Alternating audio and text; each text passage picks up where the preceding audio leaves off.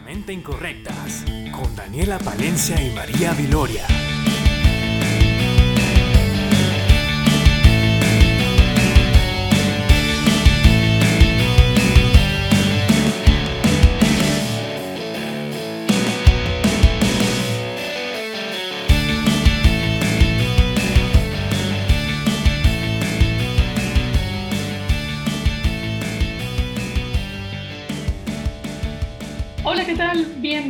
A un nuevo episodio de Tácticamente Incorrectas, podcast dedicado al fútbol femenino venezolano e internacional. Y sí, no estábamos muertas, ni de parranda tampoco.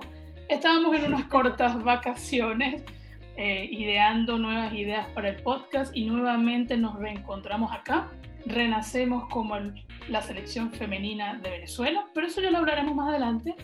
Primeramente quiero darle la bienvenida a mi eterna compañera y amiga Daniela Palencia. ¿Cómo estás, Dani? Hola, hola, Vilo. Un placer estar aquí contigo nuevamente.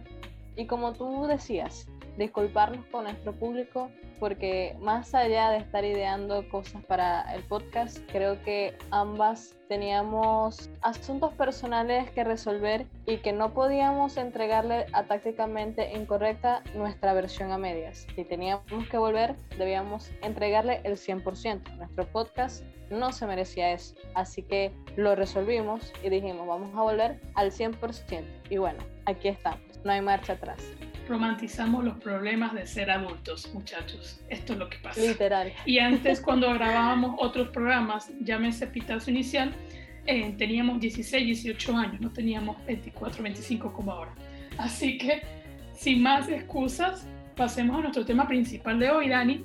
Y es que, como lo dije, renacimos como la selección venezolana femenina, que por suerte aprovechó esta fecha FIFA muy interesante, y es que se convocaron a diferentes jugadoras al módulo en Bilbao, ya que estábamos jugando un torneo invitacional con la selección vasca, con Argentina y en un principio con Nigeria que posteriormente se dio la baja. Así que fue con, estas selecciones. Primero, jugamos el jueves 8 de abril un partido amistoso contra Argentina. No jugábamos contra una selección nacional desde el 2019 el año pasado, en el 2020, jugamos contra clubes en Roma, si lo recordarán. Y bueno, este fue el 11. Eh, salió Nay Luisa Cáceres como portera, Michael Viñas Tudillo, Sonia Uniel, Jennifer Jiménez y Michelle Romero en la línea defensiva, Kika y Yerliane Moreno, Guarecuco, Deina Castellano, Mariana Extermayer y arriba Oriana Altuve. Dani, ¿qué pensaste tú cuando viste este 11? Recuerdo que eso lo hablábamos por nuestro grupo con Fabri. Fabri, si estás escuchando esto, saludos. y todos quedamos así, tipo, Dios mío, ¿qué está pasando? Una Venezuela sumamente ofensivo, ya va. Eh, ¿Quiénes van a hacer las defensas? Y creo que a todos nos pasó, tuvimos que agarrar lápiz y papel y empezar a ordenar una por una para saber en qué posición iba cada una. Porque Claro, quien conoce a Michelle Romero sabe que, por las bajas que se tuvo, como la de Petra, etcétera, y Paola Villamizar, de seguro eso lo comentaremos más adelante, este, que Michelle podía asumir ese papel de defensa, pero hace mucho que no lo hace. en el Depor juega como, como extremo, volante. Y admito que sí, nos costó un poco ordenarlo porque veamos, una Venezuela netamente ofensiva. No sé qué perspectiva te dio a ti, Vilo. Sí, bueno, eh, yo fui la que pregunté en el grupo, porque la verdad es que no me, no me pesa nada decir que soy a veces un poco ignorante con las posiciones que juegan las muchachas, pero es que la, la verdad es que es una línea defensiva bastante improvisada. Me parece que por lo que dices tú, las bajas que sufrió la convocatoria, en general por tema COVID, algunas lesionadas, pero en principio lo que más complicó a esta selección fueron las restricciones de viaje, las cuarentenas y todo lo demás, los números no daban y lamentablemente muchos jugadores tuvieron que darse de baja. Pero esta línea defensiva a mí me parece que respondió excelente. Muy, muy bien, diría yo. Me impresionó. Lo de Michelle no me impresiona porque ya le hemos visto jugando lateral para la selección. Siempre lo hace bien. Ahora le tocó del lado izquierdo y le fue bastante bien. Yo creo que fue una de las piezas importantes de la selección. Pero a mí lo de Michael Lynn, por lateral derecho, la verdad es que me llevó una sorpresa muy grata, porque es una jugadora que siempre hemos visto en su posición de medio centro defensivo, siempre o casi siempre titular por ahí, y verla en un lateral me pareció interesante porque creo que Michael tiene cualidades para ello, lo único que sí me parece que no sube tanto el ataque como lo hace Michelle, por ejemplo. Y en cuanto a las centrales, bueno, Jennifer Jiménez juega en España, muy buena central, y en vez de poner a Sandra Luzardo, la otra jugadora que puede igualar en España, porque tenemos a casi todas jugando en España, hay que decirlo, eh, se atreve a colocar a Sonia como central, cuando también es un medio centro defensivo que incluso tiene gol. Entonces, esa propuesta me pareció muy interesante porque el, la posición central, de defensa central, siempre es complicada de, eh, digamos, sustituir. Y tener a jugadoras que puedan jugar ahí, que se entiendan bien con su compañera, con la portera, me parece un plus que yo creo que Sonia va a ser muy positiva por ese lado.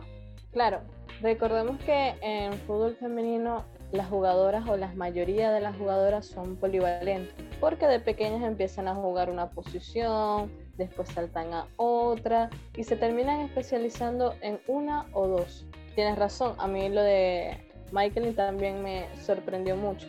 Sin embargo, Sonia creo que podría pensar o analizar que Conti lo hizo pensando en la contextura de esta jugadora. Necesita alguien fuerte en la línea de atrás, alguien que no pase de, de manera rápida. Y creo que Sonia le daba esa estabilidad. Una jugadora que no le van a ganar fácil por arriba, tampoco la van a tumbar de buenas a primeras. Así que comparto contigo una línea defensiva improvisada pero quizás las que mejores se desenvolvieron en ese partido contra Argentina, en el amistoso. No, yo creo que en el torneo. Sumando a Ana y Luisa, obviamente, que claro. fue una de las mejores. No, Ana Luisa lo hizo muy bien, que incluso se jugaron unos penales el domingo y ella detuvo uno. Pero bueno, eso lo hablaremos más adelante. Eh, ya en la línea eh, de medio centro para arriba, son jugadoras que todos conocemos en sus posiciones habituales. Sí me pareció interesante, sobre todo en este partido con Argentina el jueves, que, que queda 0 a 0, es la posición de Deina, Daniela. No sé si lo notaste tú, pero me parece que Deina no estaba tan cómoda como me hubiese gustado verla. Eh, me gustó mucho el juego de Mariana Steinmeier por izquierda de Guarecuco. Se lo merecía totalmente la titularidad. Tuvo una temporada muy buena en Colombia y después en la Copa Libertadores. Eh, y la dupla Kika y Yerliane, las morenos, como le dicen algunos, también me gustó mucho, pero vi a Kika un poco descolocada, al igual de lo que me pasó con Oriana. O sea, lo que fue Kika, Deina y Oriana, ese, esa línea, vamos a decir, vertical de, de ese 11, me dejó un poco de dudas. Y bueno, lamentablemente después Deina tuvo que dejar la convocatoria, me hubiese gustado seguirla viendo.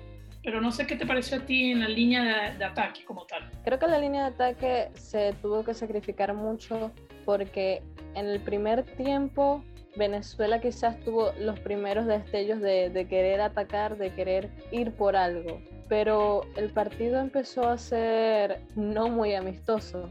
Entonces Argentina estaba atacando sumamente a Venezuela y creo que eso tampoco ayudó mucho a que las delanteras se desenvolvieran. O sea, muchas veces veíamos a Deina atrás, corriendo a colaborar con, con la defensa. Comparto, no muy cómoda, pero creo que tampoco se les podía exigir tanto por el contexto del partido. Ese partido sí estuvo muy desaparecida Guarecuco, que quizás la quise ver más, por ejemplo. Yo creo que a Guarecuco le fue mejor el domingo, en los partidos amistosos, que ya lo hablaremos. Y sí, lo de Deina Exacto, o sea, tuvo que bajar mucho a buscar el balón o a defender y quedaba Oriana muy sola arriba, que lamentablemente nunca fue capaz o de controlar bien o es que no le llegaban buenos balones para ella poder hacer algo arriba. Entonces sí, fue un partido de resistir mucho y vamos, hay que agregar algo. ¿Desde cuándo no jugaban estas muchachas juntas? Tantas fechas FIFA que se desaprovecharon y es primera vez que pueden jugar juntas contra una selección después de tanto tiempo. Eso también se nota. Claro. Algo que yo noté mucho de Oriana es que ella ha jugado por la misma banda de Michelle. Y yo decía, si tienes a Michelle ahí, que Michelle como está ejerciendo el labor de lateral, no es ese lateral que solamente se va a quedar ahí, sino que también te va a subir y te va a atacar. Muchas veces Michelle le hacía el relevo al Tuve para que el Tuve le devolviera el pase y seguir con la contra. Pero no sé, al Tuve se, se veía como que no sé si incómoda o no sé, entendía muy bien con Michelle en esa banda. Yo creo que se podría hacer demasiado. O sea, esa era la banda en la que quizás podían atacar más, porque Michelle le daba salida al equipo por, por esa banda. Más de una vez metió balones filtrados. Y yo decía, Oriana, pero si tienes a Michelle ahí, hasta ella misma corre para que tú le hagas el pase, era como que se retrasaba, volvía atrás y volvía a reiniciar la jugada y Venezuela se quedaba en lo mismo, con pases imprecisos que hasta los cortos eran como que apurados. En algún momento se vio Venezuela como que muy desordenada, muy aturdida, puede ser. Claro, mira, eh, hablemos rápidamente de lo que fue el domingo. Como bien lo decía, el jueves 8 ellas jugaron contra Argentina, pero el domingo tuvieron dos partidos amistosos de 45 minutos, formados parte de un triangular que se jugó contra Argentina y Países Bajos. Eh, primero se jugó contra Argentina, hubo cambios ligeros en el 11, digamos que fue la misma, eh, el mismo paraje, el 4-2-3-1, pero hubo dos cambios. Uno, Sonia fue de baja debido a que el equipo lo estaba pidiendo de vuelta. Deina tuvo unas molestias en la pierna izquierda. Y por último, Wilmar Argüelles tuvo gastritis, así que no pudo jugar. Sin embargo, eh, suplantó a Jenny, eh, disculpa, a Sonia, Sandra Luzardo, y por el lugar de Deina jugó Marillosa, que hay que decirlo, ella fue una de las convocadas del último momento por las bajas que obtuvo la Minotinto y otra cosa que me pareció muy interesante es la participación de Caroline Catevila, que jugó estos partidos igual cuando ella no había sido convocada inicialmente. Cuestión que me gusta porque son recursos muy buenos. Y en el caso de Mari Joseph, creo que tuvo un partido bastante interesante, con mucho sacrificio igual, contra Argentina y contra País Vasco, pero resultados muy buenos, sobre todo con esta última selección. Claro, creo que estos últimos partidos contra Argentina, no el amistoso, sino el último, creo que fue la versión más, más inestable que vimos en los tres partidos de Venezuela. Sí, sin duda. Sí, sin embargo, a mí me gustaría destacar a una jugadora en específico que no la nombramos anteriormente y me sorprende que no la haya mencionado y es el trabajo que hizo Yerliane en esta minicopa. Es que todos saben que a mí me encanta Yerliane, así que no lo tengo que decir. Pero bueno, continúa. Exactamente. Pese a que la expulsaron en el partido amistoso, me pareció que fue una de las jugadoras más destacadas y que más sacó el pecho por el equipo, siendo ella juvenil. La verdad es que me gustó mucho los partidos de Yerliane.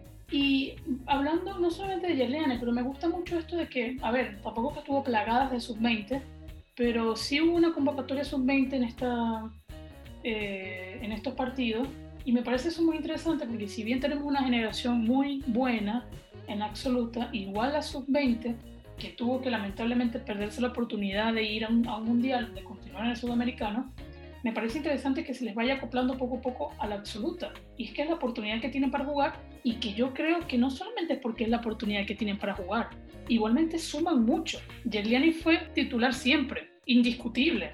Y como dices tú, salió contra Argentina porque tú lamentablemente fue expulsada porque fue un partido bastante tosco. Fueron dos amarillas y bueno, lamentablemente fue expulsada. Pero el juego de Ana Luisa, la aparición de Caroline, o sea, me parece que, que, es muy interesante ver estas actitudes y me le aplaudo eso a Pamela de también utilizar a esta jugadora. Que muchos dirán que lo hizo porque no tenía a otras, por bajas, por lesiones, por el COVID, pero esto también es muy bueno para cara al futuro. Claro, creo que es una manera de, de, devolverles quizás lo que perdieron el año pasado y de, como tú dices, irlas adaptando poco a poco a lo que se viene. Ya ese proceso quedó atrás y ahora ellas tienen que empezar en la absoluta, en el trabajo que vienen a hacer ahí.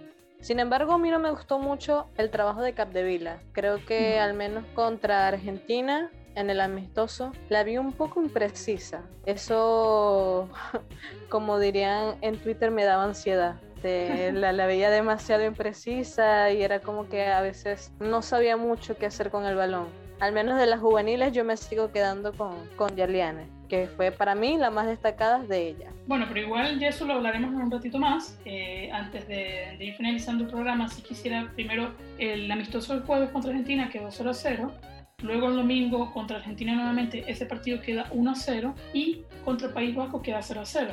Con estos resultados, más los resultados que tuvo Argentina frente al País Vasco, eh, Venezuela quedó de tercero en el torneo. De primero País Vasco, después Argentina y, posteriormente Venezuela. Que igual los resultados aquí no, no valen de mucho, sino lo que vimos en el campo. Y por eso te pregunto, Dani, ahora, de toda esta fecha FIFA que tuvimos de Venezuela, que ojalá no perdamos la oportunidad de tener próximas fechas FIFA. En junio hay una anunciada, veamos si Venezuela va, va a disputar algún partido. ¿Cuál crees que fue las tres mejores jugadoras de la convocatoria y por qué? Recuerdo que eso me lo dijiste previo al, al programa y por un momento quedé así como que eh, shock haciendo un flashback de, todos los partidos y de las alineaciones. Pero sin embargo, no me costó mucho pensarla. Así que bueno, aquí van mis tres mejores. Para mí, la mejor fue Yerliane. Lo dije ahorita, lo asumé. Yerliane se lleva el primer puesto para mí. El segundo se lo doy a Nay Luisa. Me parece que ya al menos atrás tenemos una persona sólida que no nos va a hacer sudar de más ni tampoco tener ansiedad.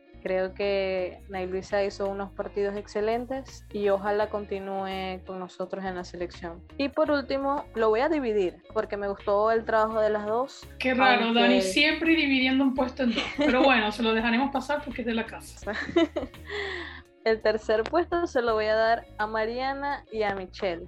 Michelle porque veamos, pese a que ha jugado ya como lateral, quizás para ella jugar en un perfil izquierdo no es lo mismo de siempre. Recordamos que Michelle estaba acostumbrada a jugar por derecha. Y sin embargo, este previo al partido, recuerdo que me preguntaron, ¿y Michelle maneja la zurda? Y yo, bueno, la estoy viendo jugando con la derecha en la banda izquierda. Pero bueno, destaco mucho el esfuerzo de Michelle por correr cada balón y por esa polivalencia. Y también la de Mariana, que poco a poco se está adaptando a esta, a esta selección y que recordemos que pese a que la delantera tuvo quizás muy poco roce, Mariana fue una de las más destacadas y quizás en, los últimos partidos se les pudo exigir un poco más, pero ella viene de, una operación reciente el año pasado y quizás era innecesario como que ese sacrificio de más.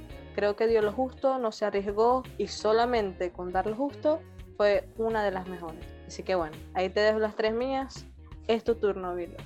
Mira, eh, yo la verdad es que tenemos un top 3 prácticamente igual. Yo había pensado en el primer lugar a Michelle Romero y es que me pareció muy destacable, como lo decías tú, que si bien todos sabemos que Michelle Romero eh, es muy polivalente, en, en su equipo suele jugar más que todo de delantera, de extremo, aquí en Venezuela le toca bajar un poco más y ahora lo hace de lateral izquierdo, a mí me parece un recurso muy bueno y es que no es solamente un recurso como muchos jugadores o jugadoras lo son para un banquillo, para un equipo. Es que Michelle es titular, igual. Entonces, eso me parece muy positivo. Y la verdad es que en, todos los partidos la vi muy segura, siempre buscando avanzar, eh, era letal por el lado izquierdo. Y si se hubiese conectado mejor quizás con Oriana, con Mariana, que me parece que con el juego de Michelle, Mariana buscaba más diagonales al interior, más que jugar con ella en, el, eh, en la banda, creo que esas cuestiones se pueden mejorar un poco, pero eso es más que todo coordinación.